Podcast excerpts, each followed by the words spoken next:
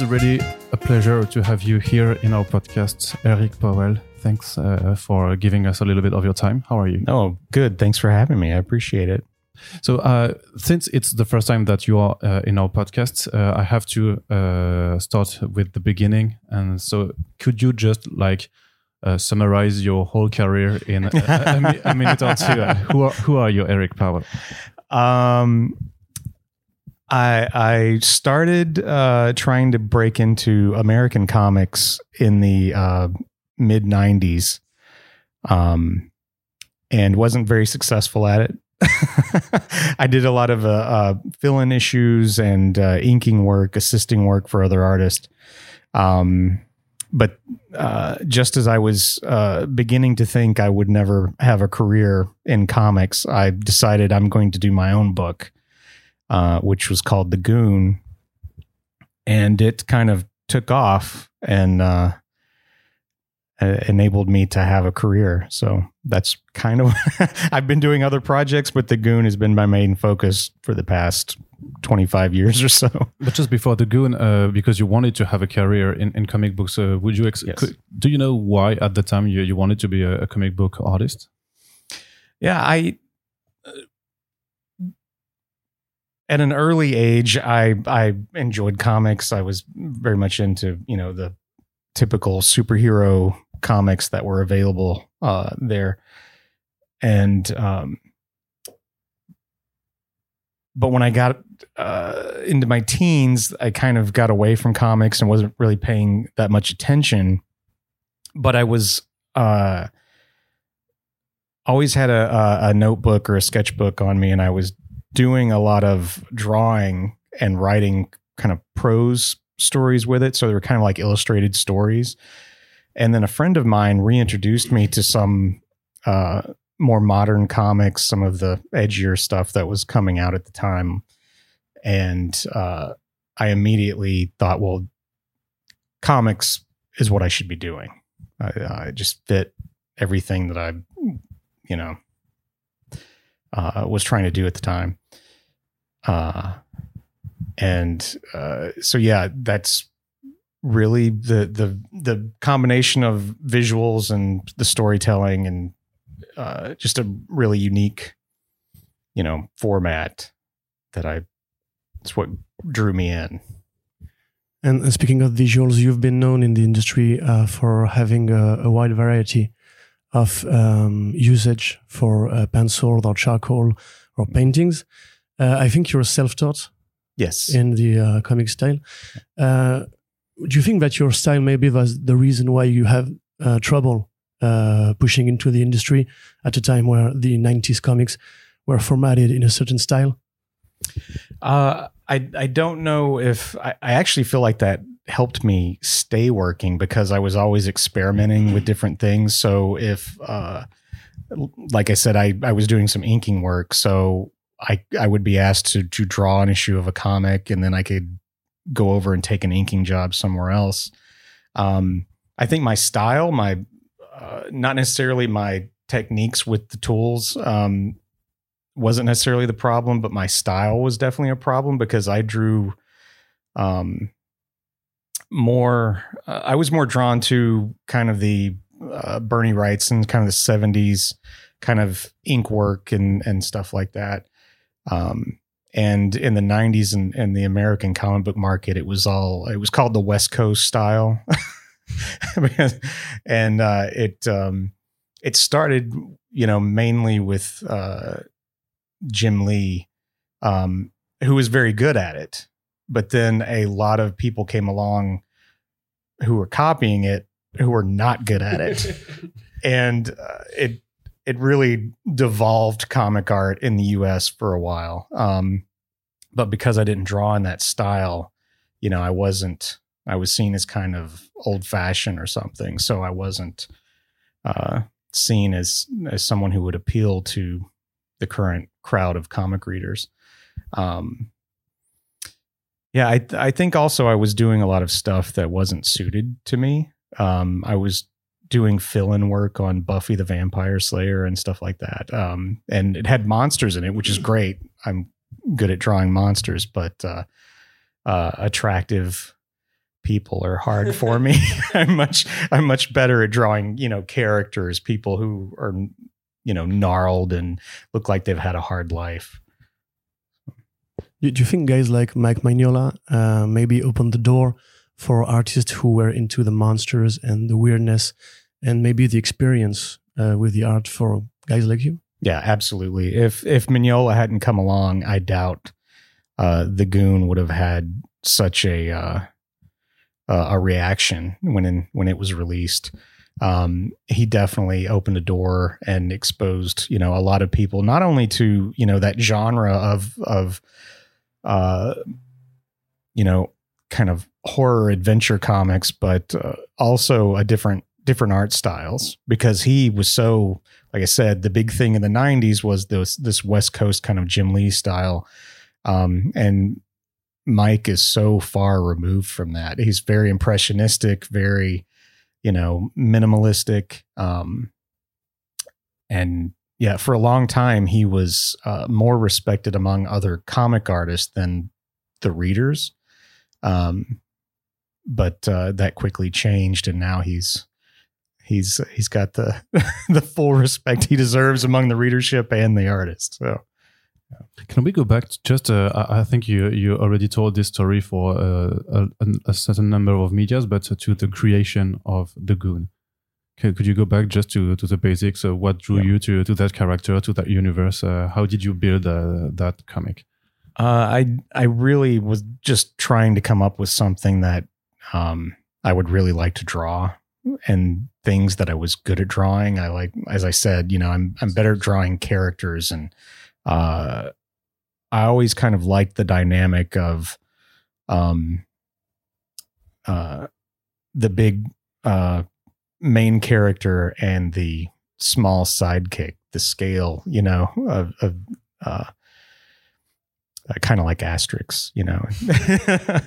but um, except the big one is the leader, right? And and vice versa.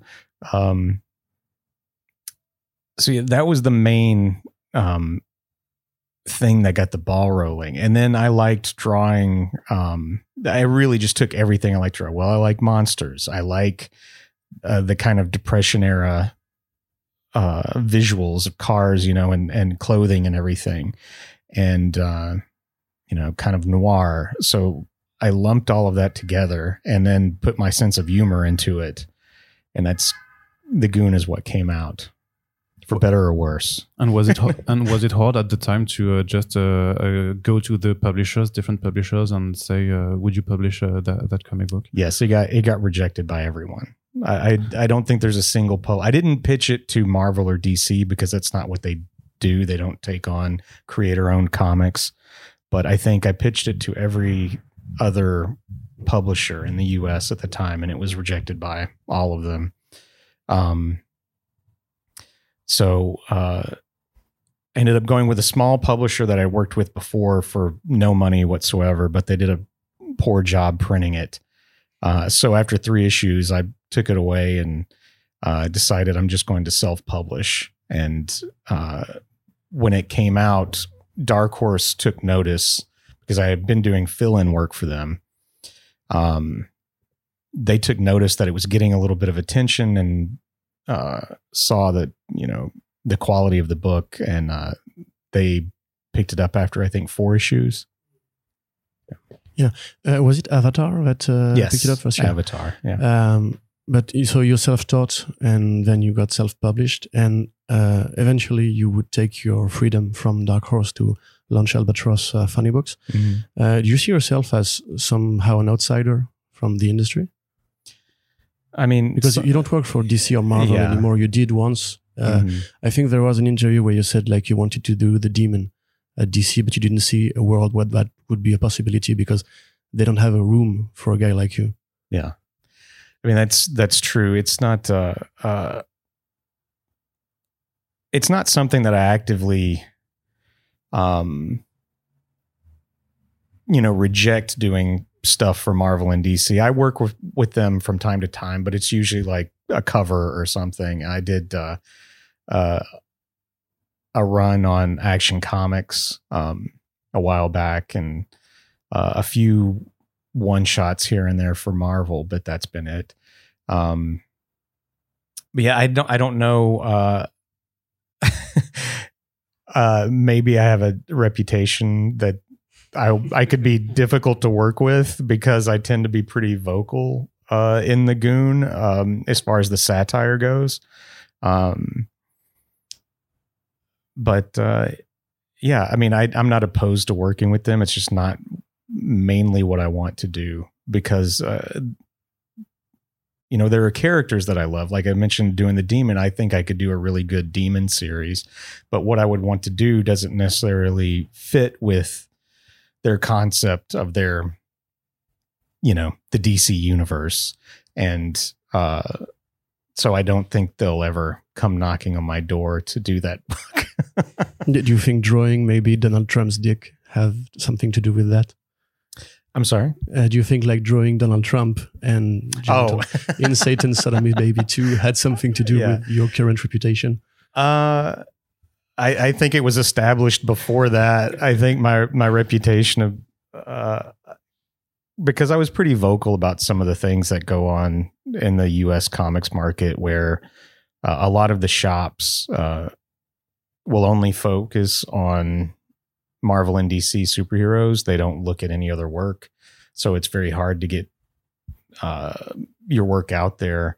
Uh, it's better now. It's I, I've been working in comics for about 30 years now and or close to 30 years and um i've seen the evolution when i the you know when i first started working in comics it was it, you could barely scratch the surface or you know get beyond the superhero stuff of marvel and dc but now um there's a much bigger variety of material being released and and made and being accepted so it's pretty good place right now But you- you'd say it's a it's a pretty good place, but it's also maybe more difficult to uh, to be noticed uh, because there are so many more creator-owned comics now. So uh, True. how how do you keep it? Or also because uh, you've got your success Yeah. with the Goon, but how do you keep it? Um, I wouldn't say relevant, but uh, like uh, in the light uh, of the audience. Mm. I yeah, I I don't know uh, how successful I would be if I had to do it right now because of that. Because there there is so much material. I mean, when the when the Goon came out originally, I it stood out because there wasn't a lot of material like it on the stands uh, or different material. And now there there's a glut, you know, of, of a lot of interesting stuff, which is a kind of a great problem to have. You know, you have a lot of choice, but uh, yeah, I think I was lucky in that I, I established uh, myself back then, and you know, name recognition goes a long way if you if you uh, can build a readership and you know that will follow you from project to project. Uh, I think that's a really important thing to have to maintain you know longevity in this business. Yeah, you also have a point of view as an editor because Albatross wasn't only your books. Uh, did you see like maybe going in the the background, like I'm the one who I'm the guy who publishes now, uh, your relationship to comic shops and uh, aspiring artists who want to build a fan base? Do you feel like it's uh, maybe your style, your genre of comics, the, the weird ones, uh, have found a, an audience now? Yes, I think they definitely have. Um, it's uh, I'm really sorry. no, no, it, but it is. It's. Uh, I, I think they, there's definitely. Uh, it's just a, a more accepting uh, on on all aspects, from the readers to the the shop owners to you know uh, the creators, uh, feeling the freedom that we can do uh, otter material, and uh, it'll be accepted. Did you feel that uh, getting an Eisner Award for uh, the Goon uh, changed uh, the perception that uh, the readership had? Uh, did it gain more audience at that time, or does the, you know, does it change uh, anything? it's it's hard to say because I don't know what would have happened if it didn't. So it's hard to have a uh, being able to judge that. Um, it is nice to to be able to put Eisner Award winner on there. I mean, it's it's it's great for the recognition, you know, especially because most of the most of a cartoonist's life is spent alone in a room, you know, just drawing and you know, you don't have a lot of uh, you know exposure to to what people are thinking or or if they appreciate the work and having that uh, uh, recognition is really nice. Feels like you've accomplished something. But it's funny because i think your art book slash autobiography was a bit uh, self-depreciating yet you do have a successful career with a lot of awards. I mean you got Yeah. ringo you got eisner's. Uh, did you still think like you're not worth it maybe? Well, the the the art book, I I take jabs at myself in the art book because there's something um, I felt anyway. I don't I don't necessarily feel this is true, but when as writing it myself, I felt there was something very egotistical about talking about yourself. So I was like, I'm I'm going to take you know take my own take myself down a peg so before someone else can you know um uh, so yeah that that's where a lot of the self-deprecation came from in the art book um but i think uh i'm i think i'm weirdly uh the most confident self-loathing person i know. Like i'm like i can do that. And then when i do it i'm like that sucks. That's terrible. Um so yeah there's i think you it, it's weird. I, I i think you you have to have confidence that you can accomplish something or or you know that uh, you can become an artist and and do these things but you also have to be um have a critical eye at your own work and you know be able to say that's not you didn't you didn't do that right. That that that one doesn't work. Um otherwise you don't improve so. Do you look back at your first The Goon issues? And I hate them so much. I knew it. it's like you see, i just see everything i've done wrong or should have done better. So but it is what it is i mean i, I look at other artists work and they it's the same thing you know no one comes in no one picked up a pencil and was perfect you know the minute they put something on paper Yeah, it's uh, it's well known that most artists uh, tend to look back uh, at their first work and say, "Yeah, that's not uh, that's not so great." yeah Maybe too many eye stabbings in the first uh, the goons. Um, speaking of things you absolutely did not fail to do, uh, was the graphic novel uh, Ed Gein. Mhm. Uh, I think the English title is uh, "Did you hear what Eddie Gein done?" mm-hmm. with uh, Harold Schechter. Uh, can you explain and walk through what the the meeting with Harold Schechter was like and uh, how the project came, came to be? Uh, so I was a, a giant fan of Harold before we ever met um, or ever thought about this book. Uh, I listen to a lot of audiobooks while I'm working um, because I my days are so busy now that I hardly get a chance to read. So that's how I make up for the lack of time is I, I listen to most books on audio and uh, I'm a true crime fan and he was my favorite true crime author because he would uh, very um, unexploitive, very to the point, no, you know, uh, sensationalizing. Um, and he wrote pretty the the definitive work on Ed Gein. Um, uh, I was actually uh, driving through Wisconsin in the area where Gein lived uh, on a book tour and started thinking about this how isolated it was and um it just kind of got the you know gears rolling um thinking about how that isolation may have contributed to his you know mental illness. Um so i started having the idea to do a book uh but then realized like everything that i would put in the book would be taken from harold's book. So i thought you know i i for a minute I, I had the idea and I was very gung ho about it and then realized that and was like, well, there's no point because he's already done it better. Uh, but then I started thinking maybe, you know, he wrote his book in the 80s, and I thought uh, maybe he had come across some new information or something in that time since then, and thought I'll, I'll take a stab at it and see if I can actually get into touch with him. So I uh, found out who his agent was and uh, sent them an email and said, you know, uh, was wondering if Harold might want to collaborate on a graphic novel. I'm a cartoonist, it's kind of my resume, and uh, thought I would never hear back. And uh, to my surprise, like a day later, they contact me and was like, Harold's a big fan. He loves comics. he actually wrote a book on uh, comics. Um, so we got on the phone and immediately hit it off and uh, just started working on the book.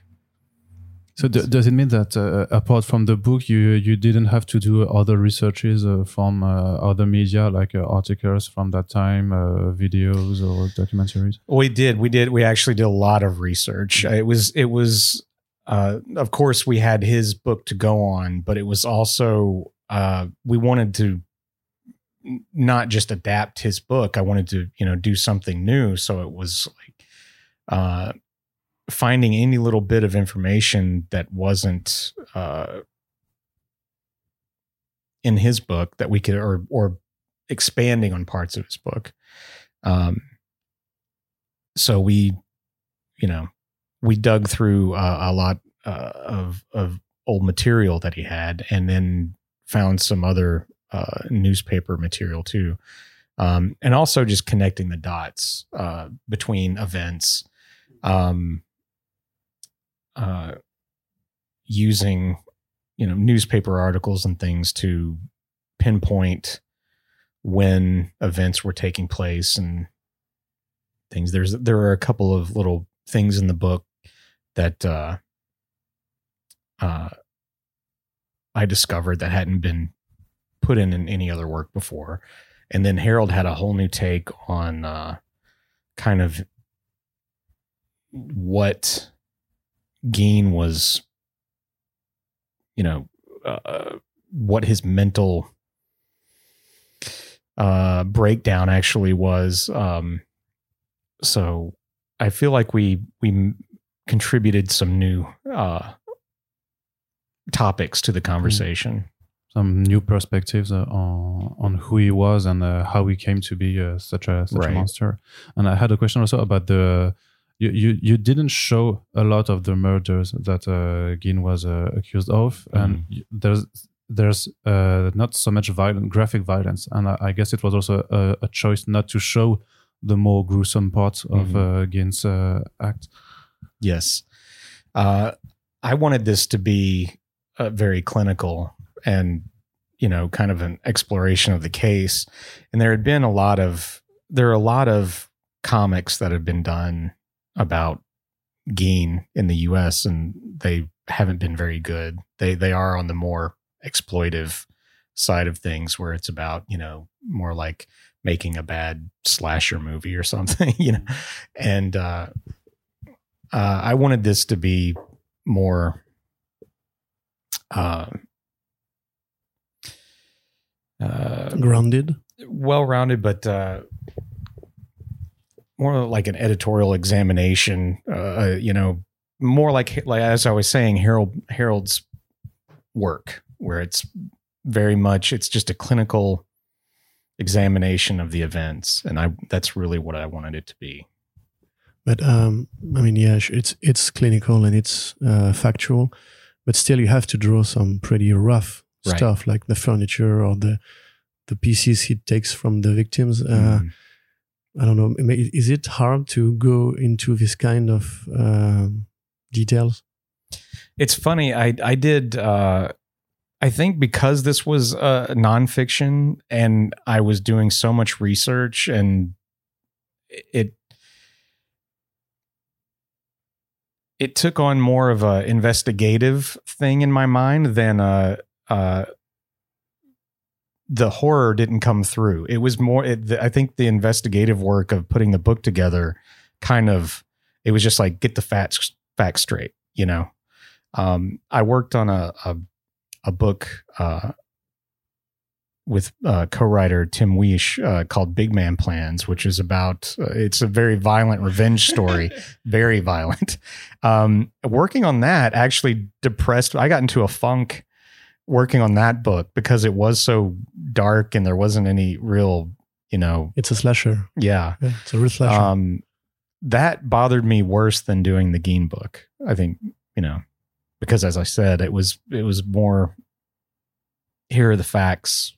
You know, uh, yeah. I didn't I didn't really get into. Uh, I didn't really get into Gein's head much uh, about you know working on that book. It was more felt just like I was documenting more than getting into the character's frame of mind. yeah, because uh, unlike Big Man Plans, who is really uh, uh, colorful and uh, exaggerated, Right. uh, this one has in the palette it's black and white mostly. Mm. Uh, it's really based on Earth. Uh, you can see the reaction of people, and you can feel the atmosphere of that period. I think it's still uh, it's it's still uh, like a horror story to me Mhm. because it you have to realize this person was real. What he did Yeah. ha- actually happened. Uh, how did you compose the the aesthetic style for for the book? uh, early on, I was discussing with Harold um, and and just visualizing some of the artwork, and um, you know, going through a lot of the crime scene photos and things like that, and uh, because it was in the fifties, every you know, all, all the crime scene photos, all of the newspaper material, it was all in black and white, and I, I just couldn't. It just didn't seem right to to do it in color. It just didn't seem to fit for whatever reason reason. Um uh so yeah, it to me it was there was no other choice. It had to be in black and white. And I think that contributes to the the feeling of it being uh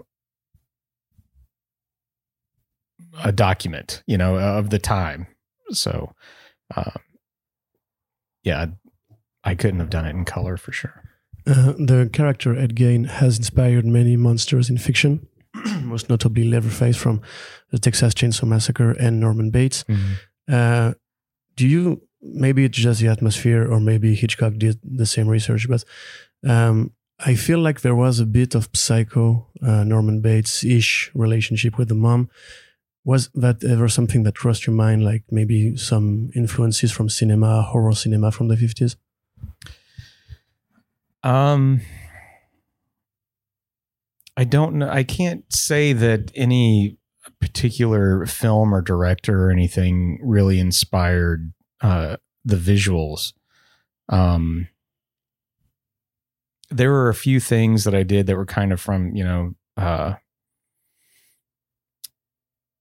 um, kind of noir horror films and things where I uh, exaggerated perspective and um, or impressionistic films where I, I uh, there's an example of you know uh, I would make uh, mother look like she's 50 feet Mhm. tall, you know, and he's tiny, you know, just weird. Uh, and none of the angles, uh, especially when it was when it was Gein's point of view, I would purposely distort the perspective on the angles and things a little bit so the rooms look a little weird. Um, but uh, I don't think uh, I don't think there was any direct kind of like Hitchcockian thing in there that I I was being influenced by. And what was your work rela- relationship with Harold? Uh, did you co-write uh, the, the script, or was it uh, really just uh, you drawing uh, the the scripts? Uh, had he had done uh, comic books uh, scripts before? So we we kind of put together an outline and then uh Harold kind of polished that up and and sent it over and his first um the the outline that Harold sent was much more drama and I felt, you know, it was like kind of off the mark. Um and told him is like one of the reasons I want to do this is because I like your work so much and your work is the opposite of this. You know, it's it's it's you know, as I said, it's very Straight clinical, to point. Yeah. straight to the point. Um, and it's like we have to put this kind of, uh, you know, the family relationships and everything. It needs to be in there, but it should be not so much of a, um, for lack of a better word, soap opera um, kind of thing. So, um, I went back and and rewrote his whole uh, uh, treatment kind of to get my view of it the way I saw the book um, kind of laid out so he would see what I was talking about. And then we just kind of went back and forth and adjusted things from there. So it was it was totally a collaborative effort. We both, you know, chipped in on all of it.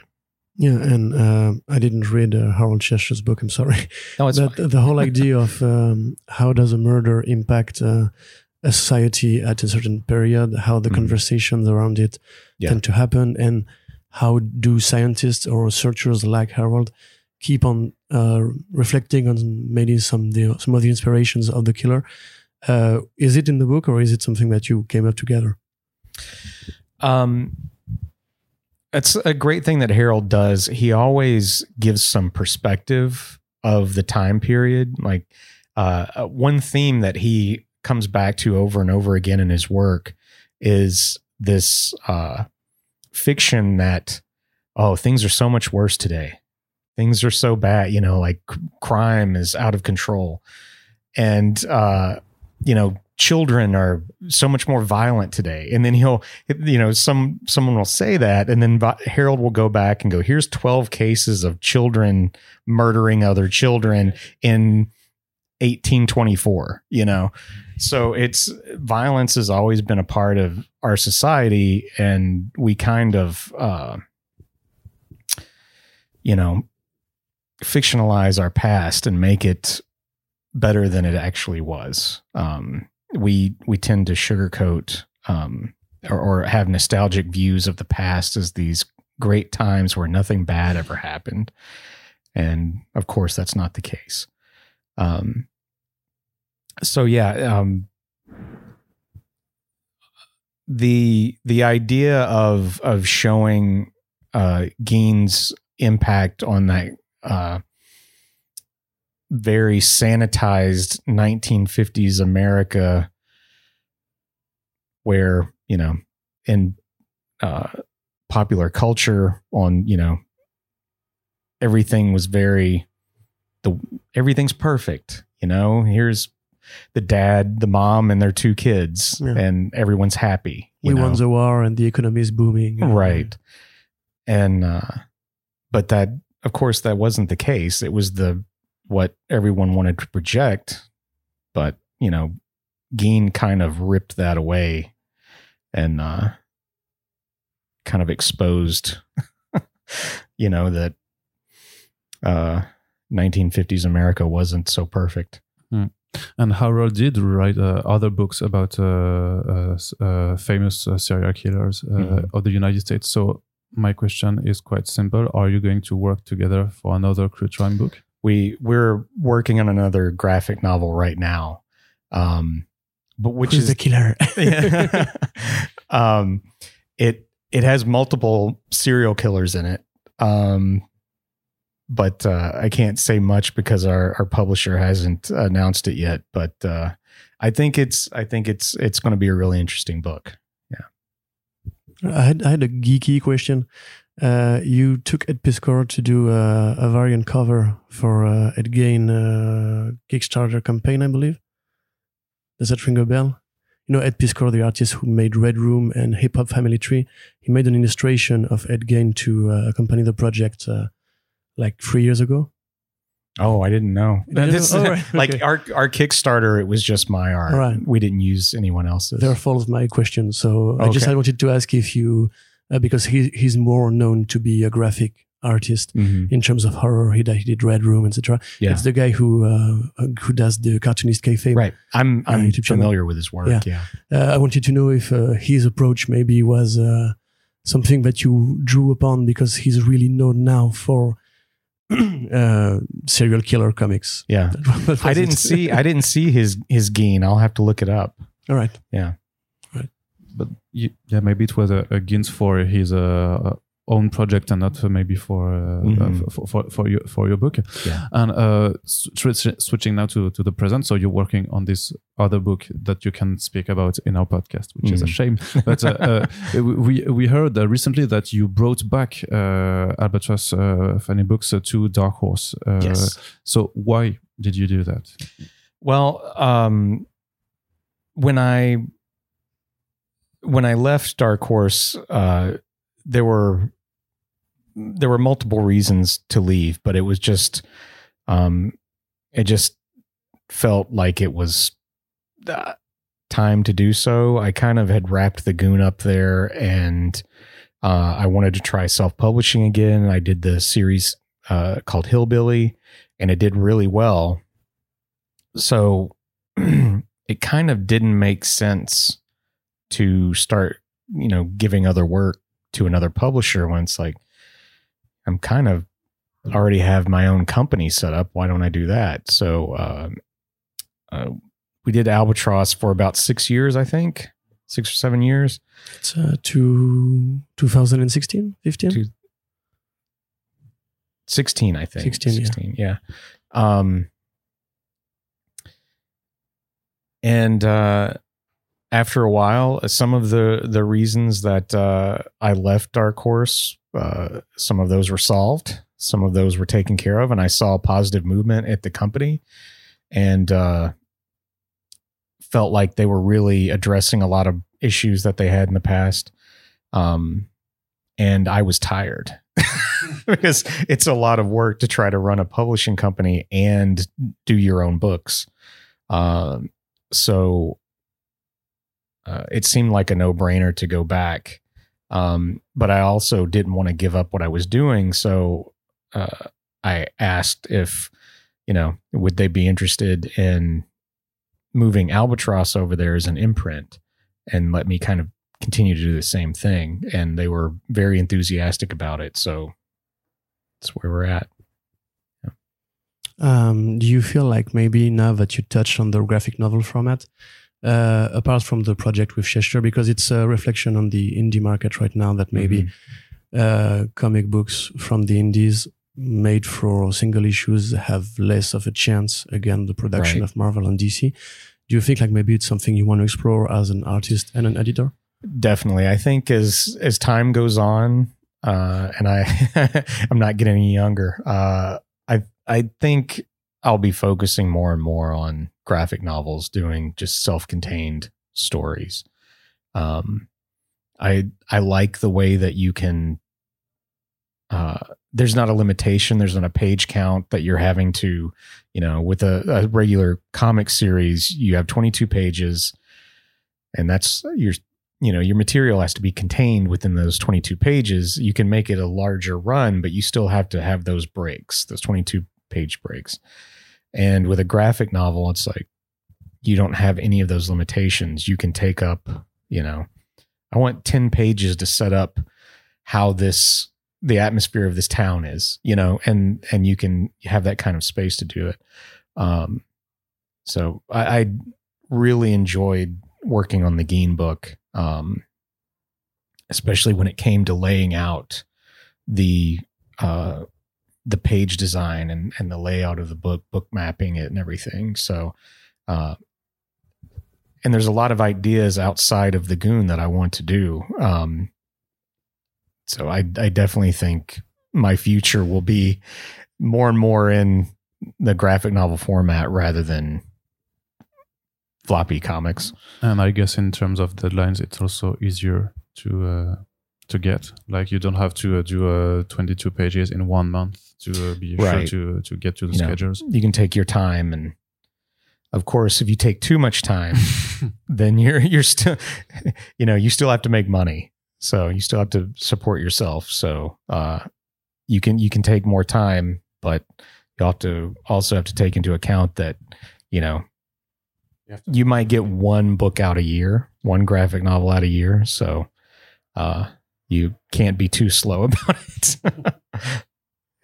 Uh, so the obvious and uh, the difficult question of the goon, the motion picture. Right. Is that still a thing? Maybe someday. We're still trying to get it made. Um, we've run into the problem that a lot of uh, uh, films in the past have, which is you you know you'll get it set up, everything looks good, you're ready to go. Then the executive either goes to another company or gets fired, and then the new executive that comes in doesn't want to do anything that the last guy had on his slate, so they wipe everything off so he can or they can get their own uh, projects in there. So that's happened to us a couple of times now. Um, but uh, Tim Miller, um, he is very adamant that we are at some some point going to get this thing made. So uh, we're still working on it. We haven't given up. So. Okay, thank you very much for your time. Thank you. No problem. Thank it was you. really good to have you. Thank you.